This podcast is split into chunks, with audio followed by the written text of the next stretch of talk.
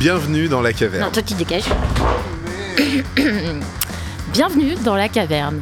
Pour ce cinquième épisode, on reçoit Boucan, un duo basse-batterie lyonnais dans lequel on retrouve donc Raphaël à la batterie. L'occasion pour moi de le virer de son trône d'animateur et d'interviewer deux copains que je suis depuis leur première répète ensemble. Ils viennent de sortir un premier album et seront en concert le 2 juin au Périscope. Toutes leurs autres dates sont disponibles sur leur bandcamp. peut revenir? Non. Ce morceau s'appelle. Non, ce morceau s'appelle. Il est pas facile à prononcer. C'est pas facile à prononcer. Ce morceau s'appelle.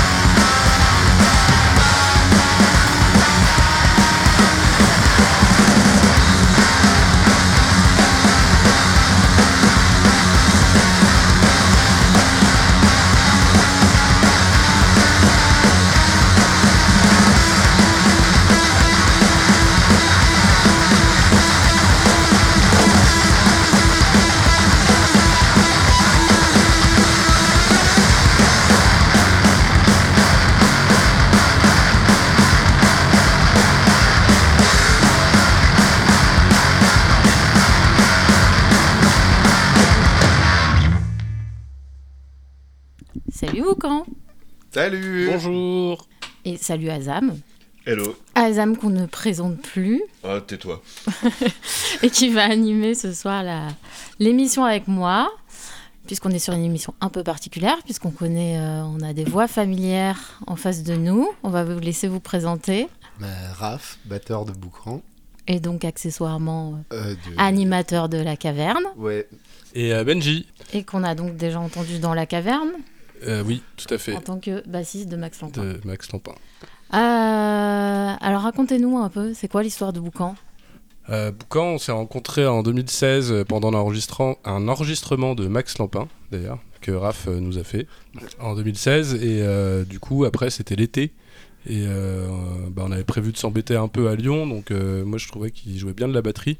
Donc, j'ai dit, viens, viens, on fait de la musique ensemble. On fait de la musique ensemble. Et bah, et euh, il pareil. voulait pas trop au début. Bah, pareil, parce qu'en fait, tu jouais avec euh, des, des gens qui étaient des potes de, de longue date pour moi et pour toi, mais on s'était jamais vraiment rencontrés tous les deux. Et puis, du coup, euh, j'ai fait putain, il est bien le bassiste. Et- Donc, si je puis me permettre, musicalement, c'est une espèce de, de coup de foudre en fait. Non, non, mais moi j'ai- je trouvais que ça pouvait grave coller. Puis, euh, puis il aimait bien ce qu'on faisait avec Max Lampin. euh, on était dans le truc de. Enfin, moi j'étais pas du tout dans une scène, noise rock avant d'arriver à Lyon. J'allais voir des concerts, mais je connaissais personne qui faisait de la musique. Et du coup, euh, bah, avec le premier groupe que j'ai eu à Lyon, euh, c'était la- une des. Peut-être la troisième, quatrième personne que je rencontrais qui faisait de la. Enfin, qui avait déjà fait de la musique à Lyon. Et avec des groupes euh, plutôt noise rock, bien, genre euh, Antiforfora, c'était bien. D'accord. Mais en fait, tu as dit un truc important, c'est que avant tu avais d'autres groupes et tu jouais pas ce genre de musique. En fait, avant, j'ai eu un groupe à Paris où, euh, enfin, j'étais à Paris jusqu'en 2013 et euh, j'avais commencé un groupe plus garage, on va dire, euh, à la basse aussi, Avec chant? Avec chant. Et bah, à Lyon, moi, je suis allé, je suis arrivé à Lyon, je connaissais pas grand monde qui faisait ce genre de musique et j'allais voir des concerts au Capucin et je rencontrais surtout des gens qui, qui allaient voir les concerts. Mais, mais du coup, moi je reviens un petit peu sur, euh, sur la question de ce, que tu disais, c'était un coup de foudre aussi. Euh, toi, tu, tu disais finalement, c'était un des- seuls batteurs que je, que je connaissais, quasiment. Euh, c'était aussi une rencontre d'une envie musicale, enfin pour, pour vous connaître un peu aussi. Toi, Raphaël, à cette époque-là, euh, je crois que tu n'avais pas Ouais, mais en fait, je sortais d'une d'une période compliquée où j'avais enchaîné des études et des périodes pas faciles et où du coup, j'arrive. Enfin, bah, depuis Antiforfora, j'avais pas vraiment réussi à avoir un groupe de, un groupe de rock qui tienne euh, jusqu'au point de faire des concerts, quoi. En général, ça tenait un an et ça se cassait la gueule. Et j'avais toujours autant envie de le faire. Et du coup, euh, c'est ça qui a été assez marrant ave- avec Benji, c'est que on n'a pas cherché à faire un duo en fait. Je pense qu'on a commencé à jouer ensemble en se disant, euh, bah déjà on buff et le jour où, si à un moment on trouve que ça devient cool, on réfléchira à si on a envie de rajouter des gens. Et qu'en fait le moment où on a trouvé un truc cool, je crois que moi j'ai eu un peu peur euh, de mettre ça en danger en ramenant des nouveaux gens. En fait c'est c'est devenu un duo par la force des choses, mais euh, je pense que pendant les, les premiers mois c'était pas clair que ça allait rester comme ça quoi. Oui, parce que personnellement, je trouve que c'est assez osé de faire un duo basse-batterie avec juste deux instruments qui d'habitude sont cantonnés à de la rythmique. Ouais, Bah après, moi, je sais que ça fait très longtemps que je voulais faire, euh, que je voulais essayer de faire un duo basse batterie parce que bah, j'écoute beaucoup trop Lightning Bolt. Et bon, certes, Oui, c'est une, c'est une basse qui fait de la guitare. et, C'est- ça, pas vraiment un mais, duo euh, basse-batterie, en fait. Mais ça reste un duo avec une basse et une batterie. Oui, c'est vrai. Après, j'en avais croisé d'autres. hein, euh, j'ai vu, euh, j'ai vu Sabot plusieurs fois. euh, ça m'avait quand même scotché. Et, euh, là, j'ai pas plein de trucs. Bah, si, il y avait Zeus. Zeus que je, que, que je commençais à connaître à ce moment-là parce que j'avais vu leur tout premier concert à Paris. Et euh, ouais, c'est des trucs qui résonnaient pas mal. Et j'avais, je me disais, waouh, c'est cool. Enfin, de réussir. Ça faisait longtemps que j'avais pas entendu un, un truc récent qui faisait du basse batterie et dont j'étais hyper fan avec euh, des trucs un peu métal, des trucs euh, bien punk. voilà. Du coup, Mais ce que je veux dire, c'est que pour deux musiciens qui se rencontrent, qui donc se cherchent, mais même au niveau individuel, parce que finalement, bah, vous, étiez, vous étiez quand même encore de. Vous êtes toujours d'ailleurs de jeunes musiciens. Enfin, je veux dire, envisager une formation qui est à la fois aussi, euh, aussi restreinte et euh, en tirer beaucoup de possibilités, comme vous arrivez à le faire, euh, je vais commencer les compliments, euh, c'est c'est- c'est comme. Je sais pas si c'est de l'inconscience ou de l'ambition en fait. Moi, j'ai l'impression que c'est un peu aucun des deux. C'est un peu ce que je disais tout à l'heure. c'est- J'ai l'impression qu'on cherchait à d'abord trouver quelque chose qui nous Ça plairait. a juste été, été une question de feeling du coup. Bah, on cherchait quelque chose qui nous plairait avant d'aller chercher d'autres gens. Et une fois qu'on a trouvé quelque chose qui nous plaisait, ça sonnait un peu complet à mon goût, en tout cas. Ça me paraissait déjà bien comme ça. Et je pense que, enfin, en tout cas, moi, j'ai un peu un côté euh, à toujours vouloir faire avec ce que j'ai, plus qu'aller chercher des nouvelles ressources. Pareil. Et du coup, euh, bah, je crois qu'on a essayé une répète que Benji chante. euh, on, a, on, a essayé.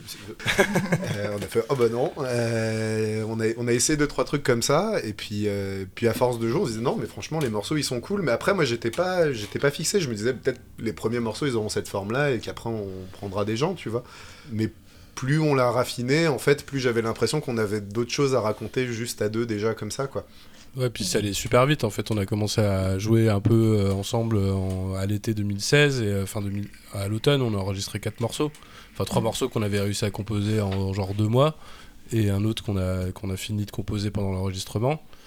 Et après, on s'est dit, bon, on verra ce que ça donne. Et euh, il y a eu, par la suite, il y a eu plein de fois où on a évoqué le fait de, bah, de faire des featuring avec d'autres gens. Bah, justement, je pensais à Zeus qui a beaucoup fait ça ou à, Oui. ou à d'autres groupes en fait.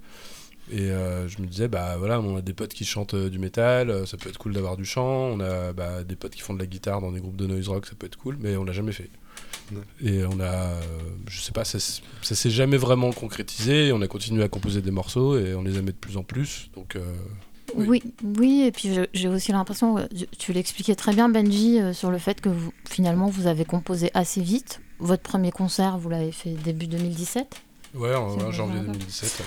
Et, euh, et finalement, le, re- le retour du public aussi, est-ce que vous avez euh, tant que ça de retour de public qui vous disait Ah, il serait bien avec du chant, serait bien avec de la guitare? Si, mais une quantité normale pour n'importe quel duo, en fait. Ouais. Je pense, j'ai l'impression que tous les duos, ils y ont le droit. euh, il faudrait du chant, il faudrait de la gratte. Mhm. Après, les premiers concerts étaient assez courts parce qu'on n'avait pas beaucoup de morceaux aussi. Ouais. Donc peut-être que ça a moins fait cet effet-là.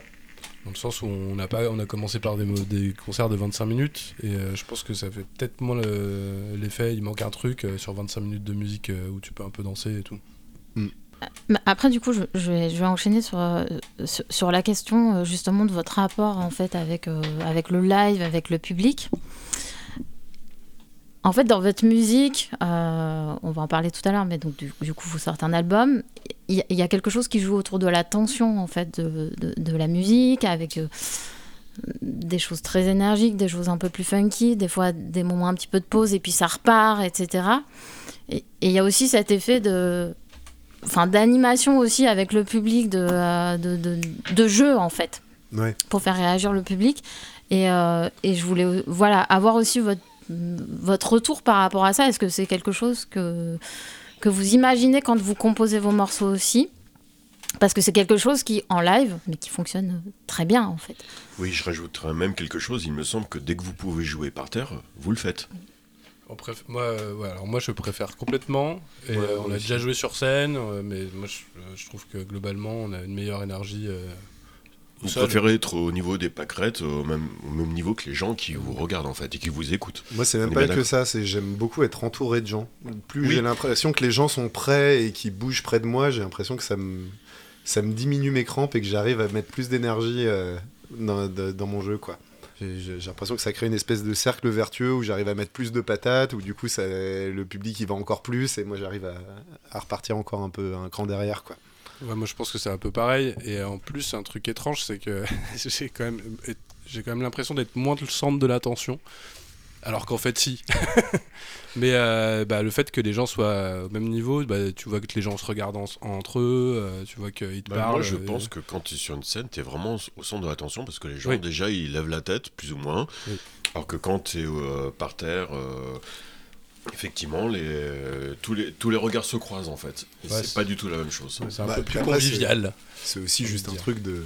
Globalement, euh, jusqu'ici, on a tendance à jouer euh, devant des publics qui vont de, de 20 à 200 personnes, quoi. Donc ça reste des, des quantités de gens, en fait, où ça marche de, jouer par terre. T'as pas la sensation qu'il y a 80% de ton public qui a rien vu. Et je voulais rebondir sur les trucs je que tu m'as dit. reviens sur la question du jeu de tension dans votre euh, Ah, dans vos compositions en fait Alors moi j'ai l'impression que ça tient à deux trucs. Le premier c'est que on fabrique nos morceaux enfin un morceau il est jamais fini avant qu'on l'ait poncé en live. C'est Oui. quand on le fabrique en répète, on a toujours euh, on se dit putain ça je pense que ça peut bien marcher, je le sens bien en répète etc. Mais faut voir comment comment ça marche en live. Et on a toujours des surprises parce que T'as l'impression que tel riff va, t'aider à emporter les gens et en fait non. Enfin, on a toujours une grande période où on réajuste les choses euh, après les avoir euh, testées en live. Puis après, c'est aussi juste, euh, je sais pas, c'est les musiques qu'on écoute quoi. Moi, je sais qu'un de mes plus grands chocs musicaux, ça a été Doppler, et où j'avais l'impression qu'il y avait aussi ce jeu de sur une espèce de tension permanente et- et ouais, de, de, de- jouer en permanence sur, euh, su- sur la tension du groupe et du public et d'avoir la sensation que ça peut éclater à tout moment. Moi, c'est une, une de mes sensations fondatrices en jouant de la musique et que j'ai envie de refaire maintenant quand je joue. Quoi. D'accord, mais personnellement, je pense que vos morceaux sont pas faits que pour être euh, joués en concert. C'est que donc vous allez vous sortez un album, un premier album, et euh, l'album, quand on l'écoute à la maison, tranquille, en faisant sa vaisselle ou juste euh, sur son canapé, en fait, euh, on se dit pas, tiens, ça serait vachement mieux. Enfin, moi, c'est mon sentiment. On se dit pas, ah, ça serait vachement mieux en concert, quoi. C'est un, un disque qui qu'on peut vraiment écouter. Bah, honnêtement, ça fait plaisir à entendre parce que c'était quand même le plus gros stress quand on l'a fait. Parce qu'en vrai, ce Oui. morce- ce- cet album, c'est. C'est plus une compilation des morceaux qu'on avait à ce moment-là. C'est pas vraiment un, un album qu'on a, tu vois, conceptualisé avant de l'enregistrer. Et ce morceau-là, il va mener vers celui-ci ou quoi. On a, on, on l'a pas pensé euh, avant en ayant plein de morceaux euh, possibles, en en sélectionnant certains pour l'album. On a juste pris ceux qu'on avait. Après, on s'est pris la tête pendant des mois pour savoir dans quel ordre. Oui, ça c'était très très long hein, de, trouver, Alors, de savoir dans quel euh, ordre on met les morceaux. euh. Vous avez peut-être pas co- composé un album en tant que tel, mais euh, donc plein de morceaux que vous avez rassemblés, mais euh, honnêtement, ça se tient. Euh, L'album Bah, se merci tient. beaucoup. le prochain, il s'appelle. Kalungu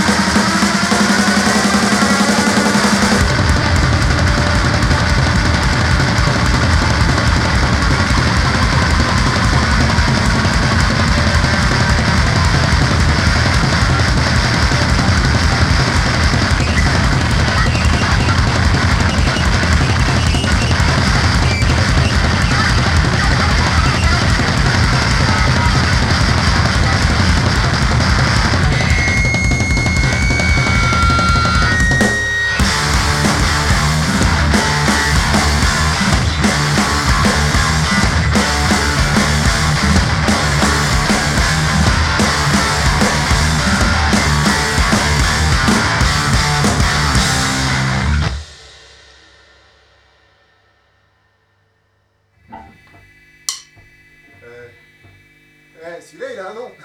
Il s'appelle French Manicure.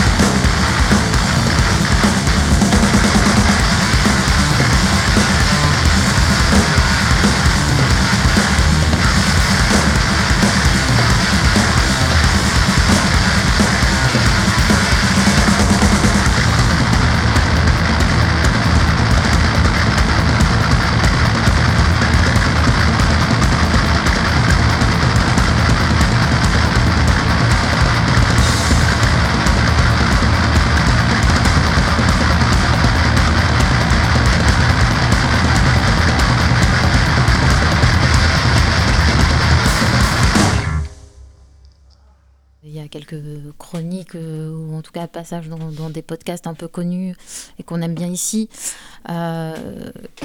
qui remarque aussi qu'effectivement il y a toujours une espèce d'appréhension sur la question du bass bat dans la scène noise et pas que. Et, et c'est vrai que les retours en général, c'est de dire finalement il y a suffisamment de diversité dans cet album pour qu'en fait on, on s'ennuie jamais quoi. On sent finalement qu'il y a des influences euh, assez, euh, assez différentes aussi en fait. On n'est pas sur un truc. Euh, c'est ce que je disais tout à l'heure. Il y a des choses qui sont un peu funky, un peu. Oui, il y a un super groove dans le sur l'album, mais totalement quoi.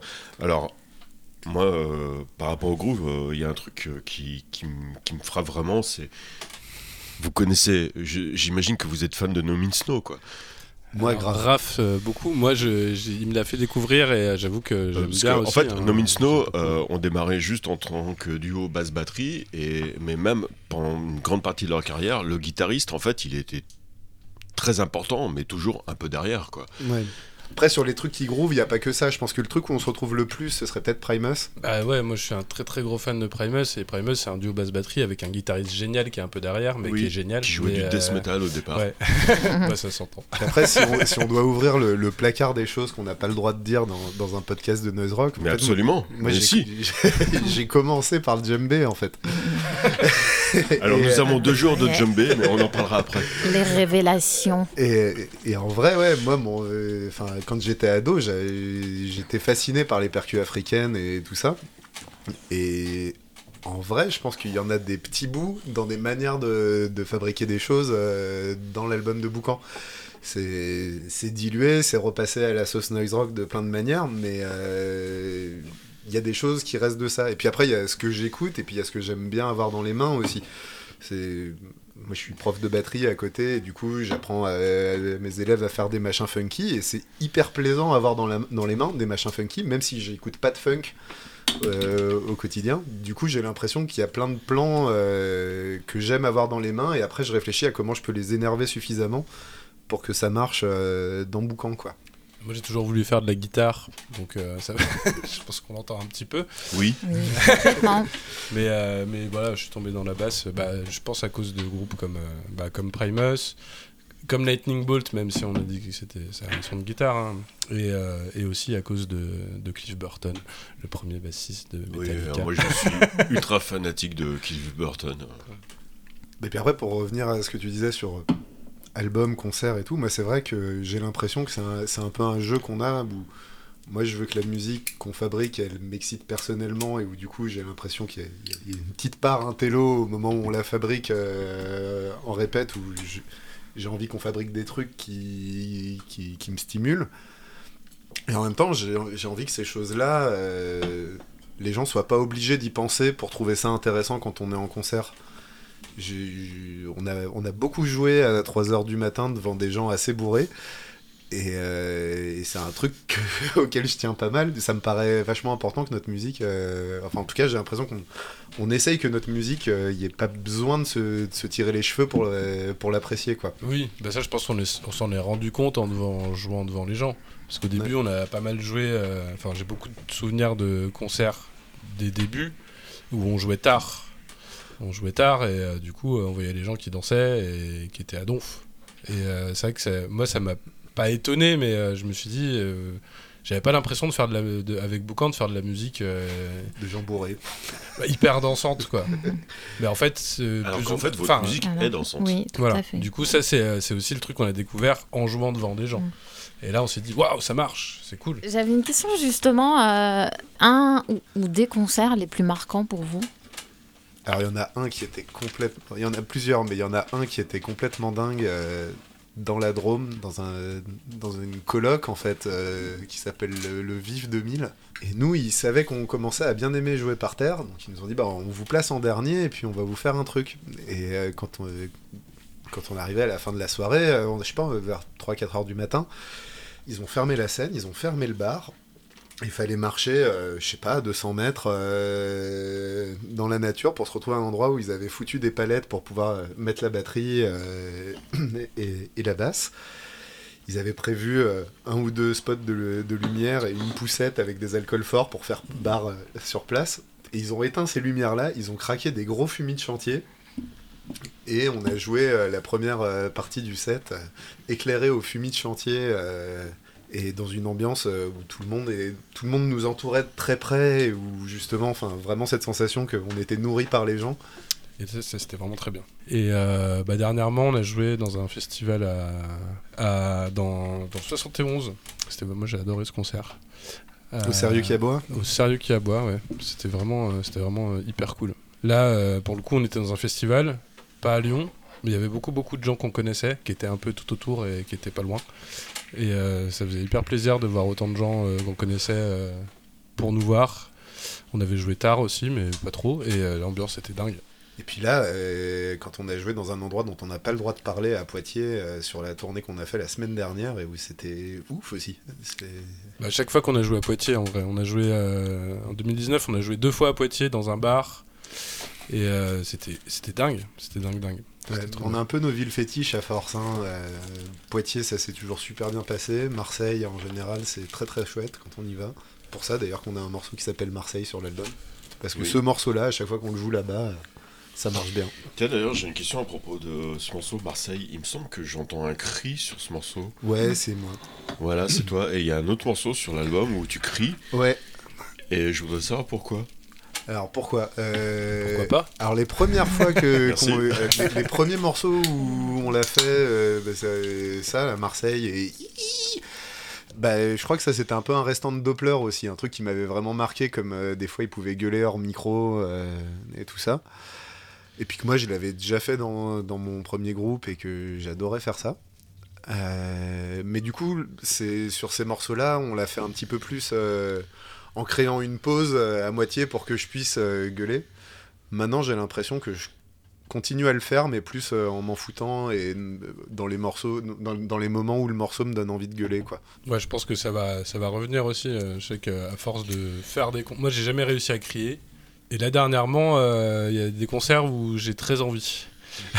Donc en fait, si je comprends Souvent bien, quand le, le public ne bouge pas. si je comprends bien, en fait, que ce soit, enfin les deux, vous vous interdisez pas à n'importe quel moment de crier pendant un concert. Non. Euh, tout à l'heure, on parlait de l'album. Ouais.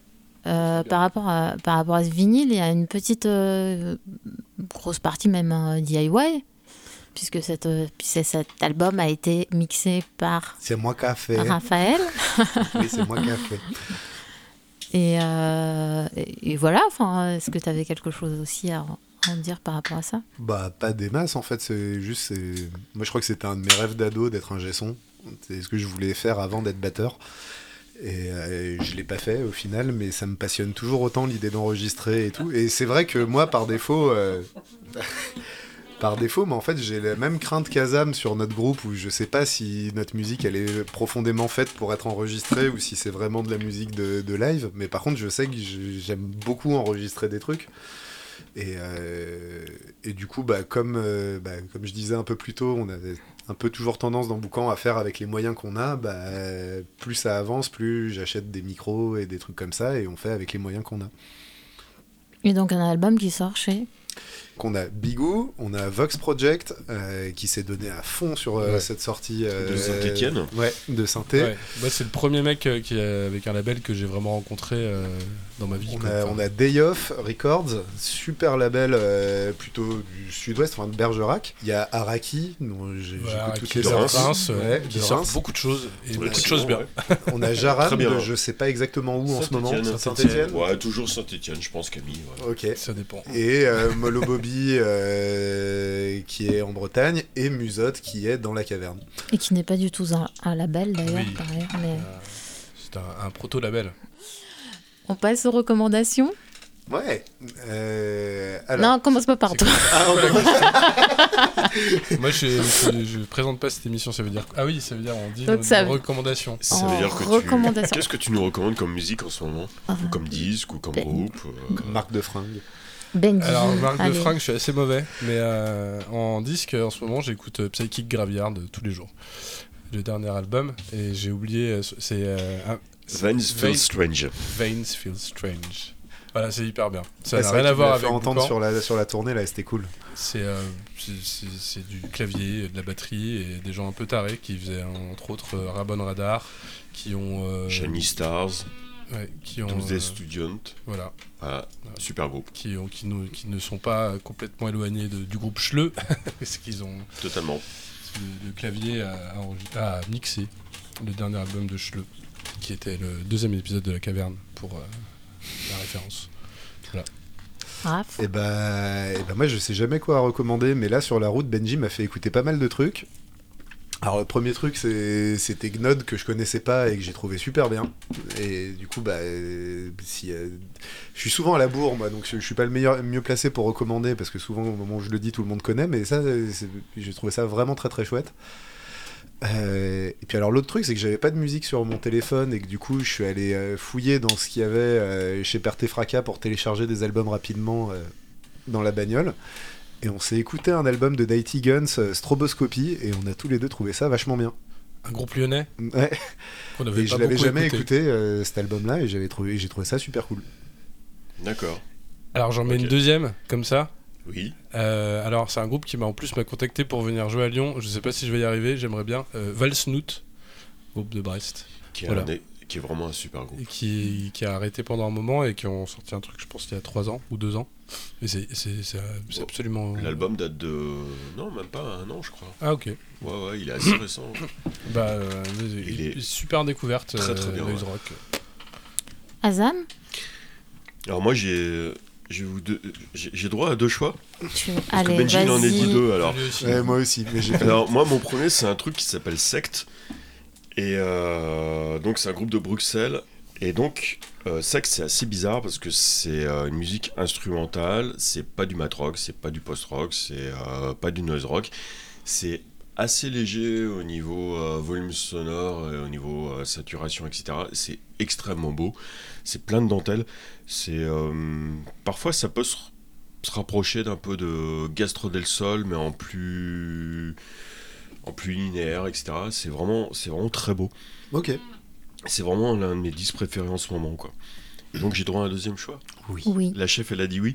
Alors mon deuxième choix, en fait, c'est euh, c'est une chanteuse, euh, compositrice, euh, auteur, compositrice euh, locale. Donc, euh, alors, euh, elle est d'une modestie totale, mais tant pis. En fait, elle s'appelle Chloé Rigler. Donc maintenant, elle euh, sort ses disques sous le nom de Regular Girl. Et la semaine dernière, elle a mis en ligne sur son bandcamp un, un morceau, un unique morceau qu'elle a enregistré dans sa cuisine par ses propres moyens, qui s'appelle Foolish Wish, et qui est d'une beauté absolue. Pour moi, c'est, elle a un- capacité, enfin un talent de compositrice. Elle, a une très belle voix. Les paroles sont magnifiques. Et je sais que Chloé, en fait, elle aimerait un jour enregistrer un véritable album avec, euh, pour donner corps et témoigner vraiment de sa musique. Et j'espère qu'elle y arrivera parce que franchement, pour moi, c'est vraiment euh, une, musicienne inestimable. Voilà. Parfait. Et ben moi je vais finir euh, avec quelque chose dont on a pas mal entendu parler, euh, qui s'appelle Bummer, qui est un groupe qui a sorti un album en 2021. euh, que je crois que tu as chroniqué, Azam d'ailleurs, par ailleurs. Oui, L'album sur Euh, Street Jockey, c'est ça? Exactement, le dernier album, donc qui s'appelle Dead Horse, euh, qui est hyper lourd, mais dans le bon sens du terme. Oui, c'est du bon gras, quoi. C'est du bon gras, donc c'est un trio noise rock des États-Unis. Euh, voilà, c'est ça, fait un peu sludge, un peu, enfin voilà, c'est hyper bien foutu. Le seul petit bémol, je dirais, c'est la voix, qui, euh, à mon sens, apporte pas grand-chose, mais de toute façon, euh, bientôt, tout le monde aura compris que j'ai des problèmes avec la voix dans les groupes en général. Et voilà, donc du coup, non, c'est vraiment à, à écouter. voilà. Mais c'est marrant, moi, quand je l'ai écouté cet album, je me suis dit. Ça, ça, ça invente pas grand chose, mais le niveau de violence fait que ça fait grave du bien. Ouais, c'est exactement Oui, ça. mais, mais, On en a mais, besoin, en- je mais une- ah, mais une violence bien dosée, je trouve. sais, c'est le gras qui grésille en même temps. euh, Mm. Non, non, je trouve qui qu'il y, a- y quelque chose qui est bien dosé, quoi. Enfin, vraiment, euh, c'est pas euh, du gras pour du gras. Comme écoute euh, Paul. Waouh Ce sera coupé au montage. Non ça. Eh ben merci. Bah, Eh ben, De rien, merci. merci, beaucoup. C'était euh, très instructif. Ah, super. Merci beaucoup. Et maintenant, on va pouvoir manger des chips. Oui, Il n'y a plus de chips.